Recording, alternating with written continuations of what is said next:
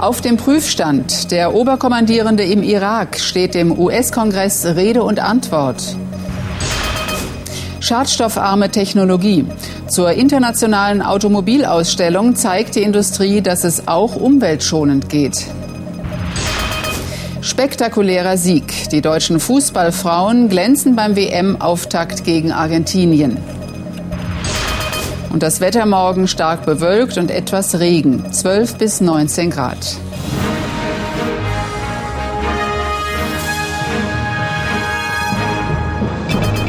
Die Nachrichten des Tages. Heute mit Petra Gerster.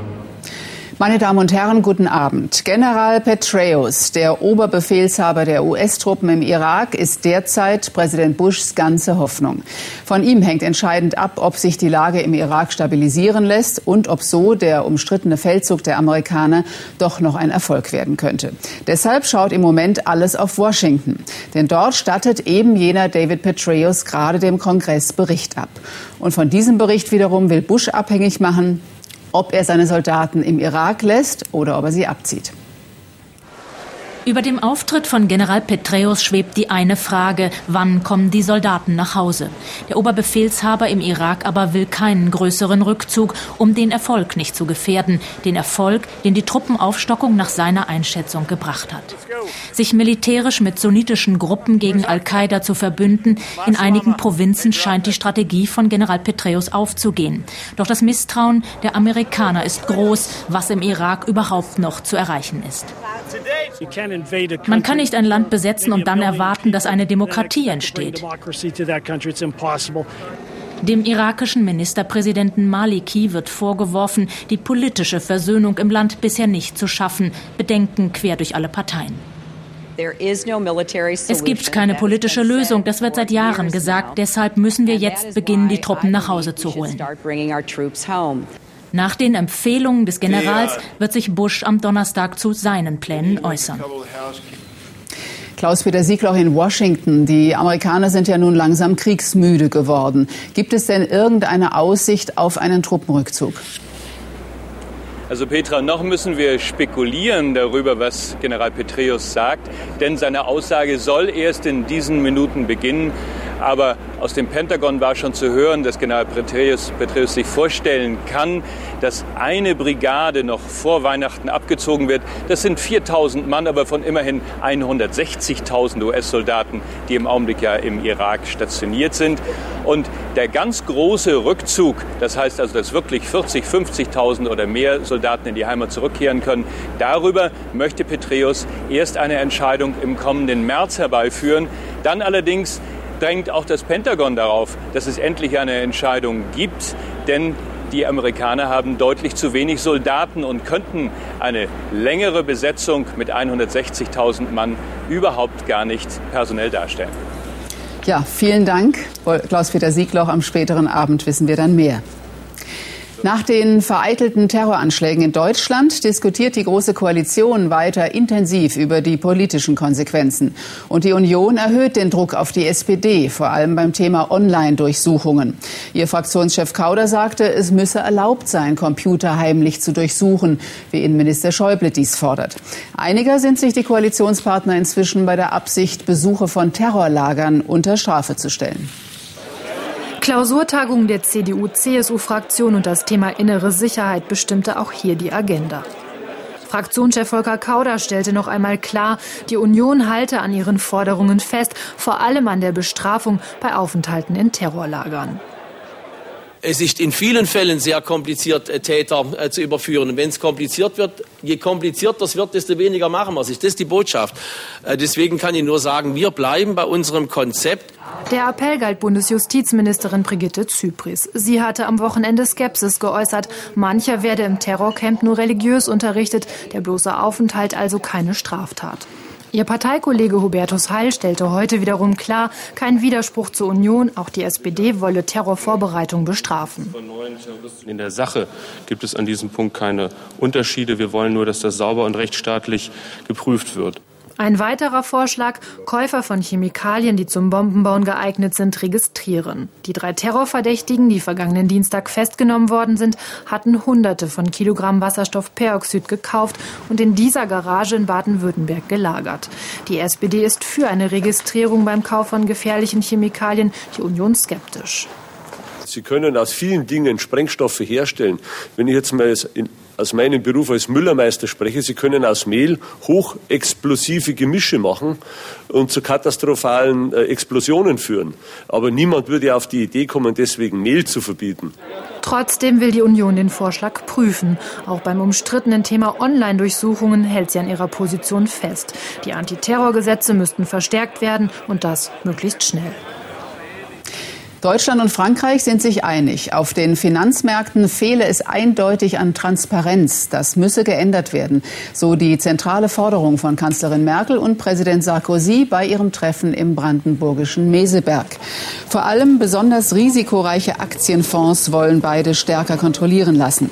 Außerdem regte Sarkozy einen EU-Rat der Weisen an und fand dabei die Zustimmung der Kanzlerin. Der Rat soll Vorschläge zur künftigen Struktur der Europäischen Union machen.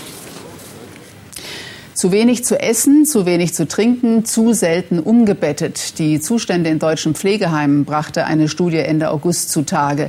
Danach brachte die CDU einen Pflegetüff ins Gespräch.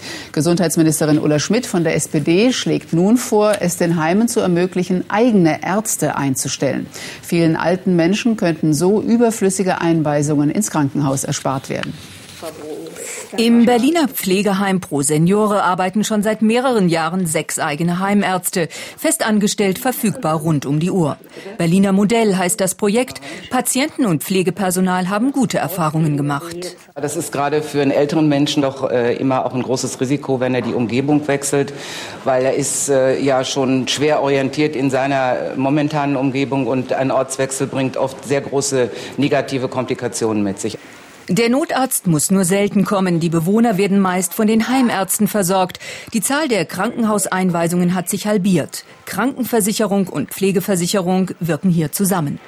Die Kosten, die eigentlich bei der Krankenversicherung sonst wären, also der Arzt, die Krankenhauskosten, der Transport und so weiter, das muss rübergeschoben werden in die Pflegeeinrichtung.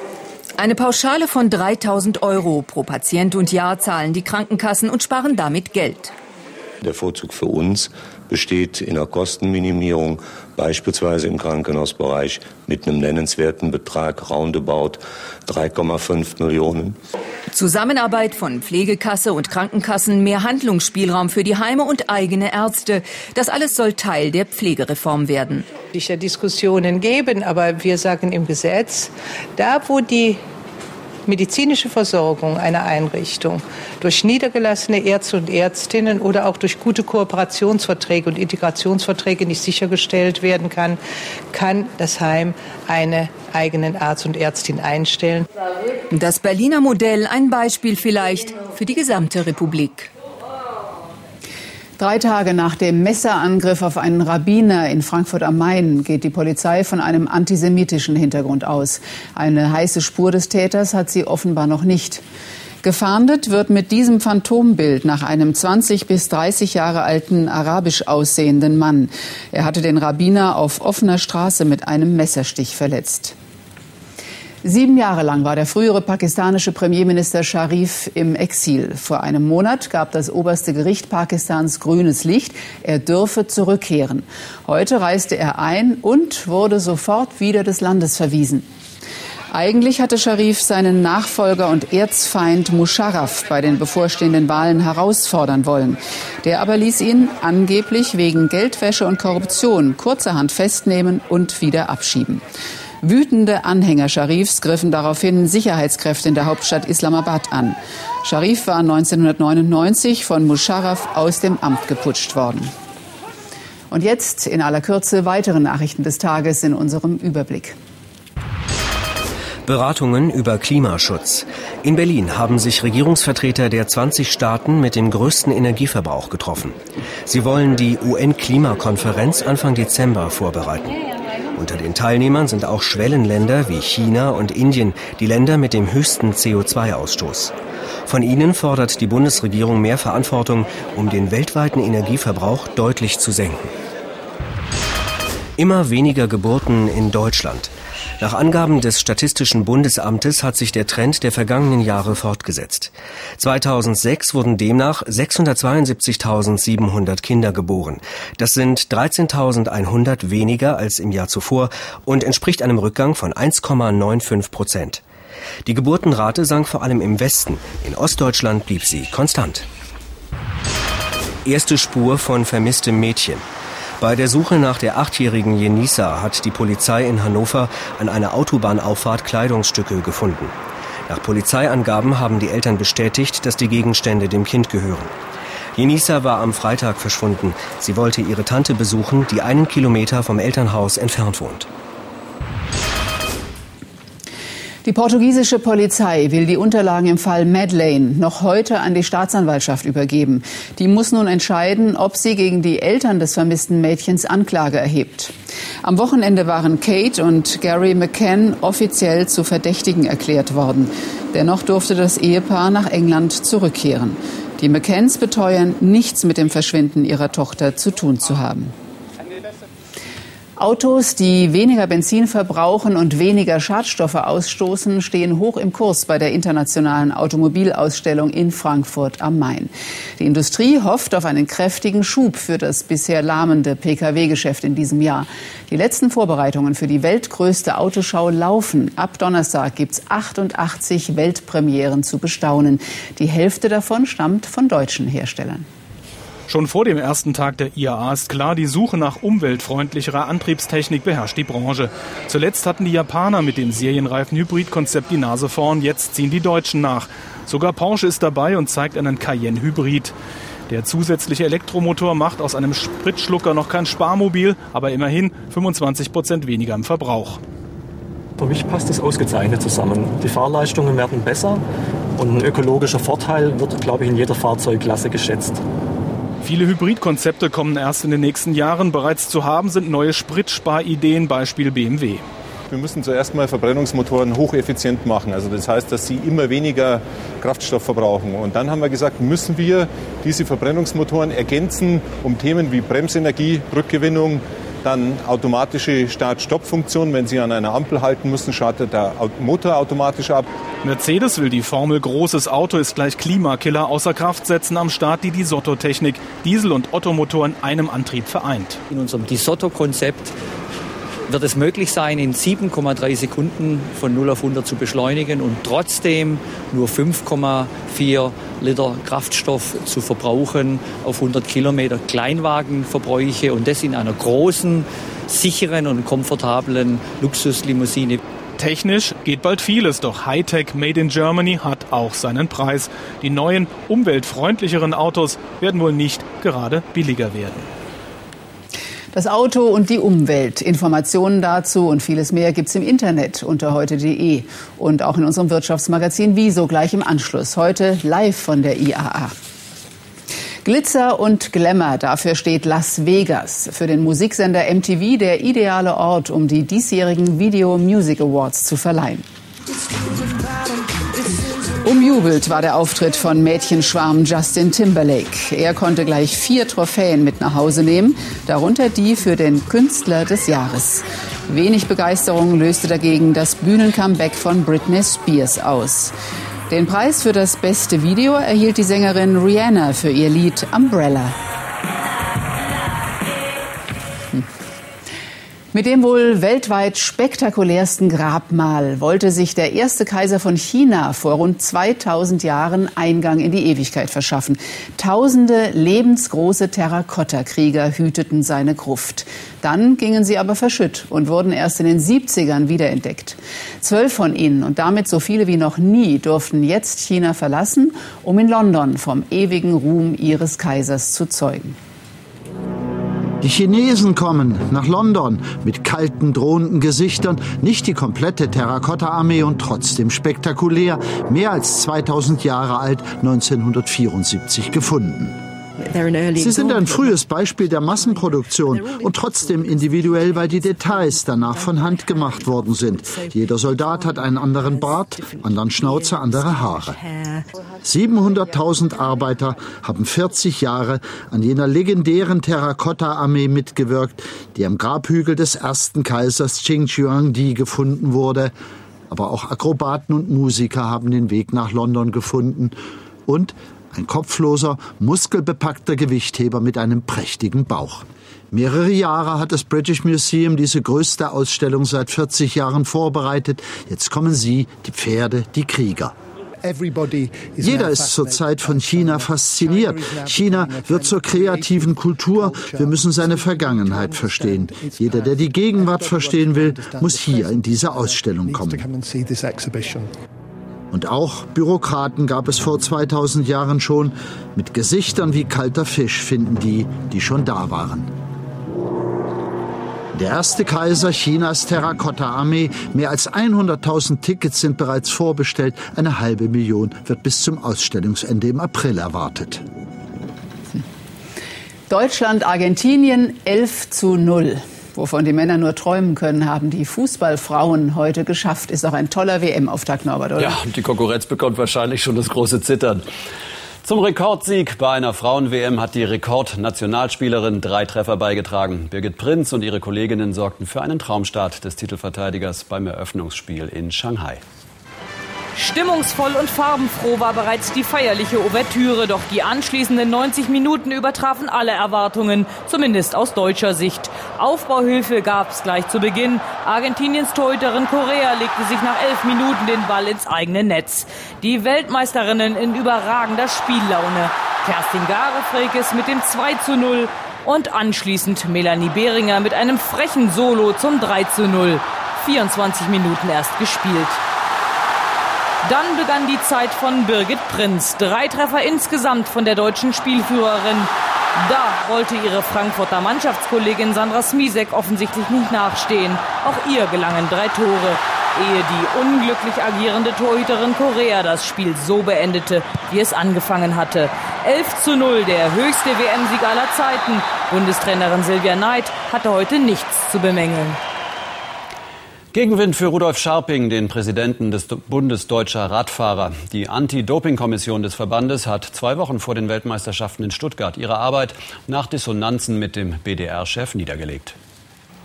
Das Gremium, dem unter anderem Sportwissenschaftler Professor Fritz Sörgel und der ehemalige Schwimm-Olympiasieger Michael Groß angehörten, war erst vor drei Monaten eingesetzt worden. Die Aufgabe, mögliche Dopingverstrickungen von Funktionären, Trainern und Ärzten aufzudecken. Die Kommission vermisste jedoch die Unterstützung des Präsidenten Rudolf Scharping. Ich denke, das war äh, von vornherein äh, eine Art äh, Feigenblattfunktion. Das habe ich sehr früh erkannt mich dagegen gewehrt, Herrn Scharping auch sehr deutlich äh, bei Pressekonferenzen darauf hingewiesen, dass das so nicht gehen kann. Aber am Ende hat es ihm leider nicht funktioniert. Er wollte das nicht einsehen. Scharpings Kurs sorgt also weiter für Unzufriedenheit. Vor zehn Tagen war bereits der damalige Vizepräsident Dieter Kühne links im Bild zurückgetreten. Scharping selbst wollte sich heute vor unseren Kameras nicht äußern. Und das war's schon vom Sport für heute. Danke, Norbert zum Wetter. Es ist Anfang September und schon machen sich immer mehr Herbstgefühle breit. Aber Inge Niedeck gibt uns gleich Hoffnung auf ein paar schöne Tage. Im Heute-Journal mit Marietta Slomka, Klimashow auf der IAA. Fragen an Daimler-Chef Dieter Zetsche. Das war's soweit von uns. Ihnen noch einen schönen Abend. Bis morgen.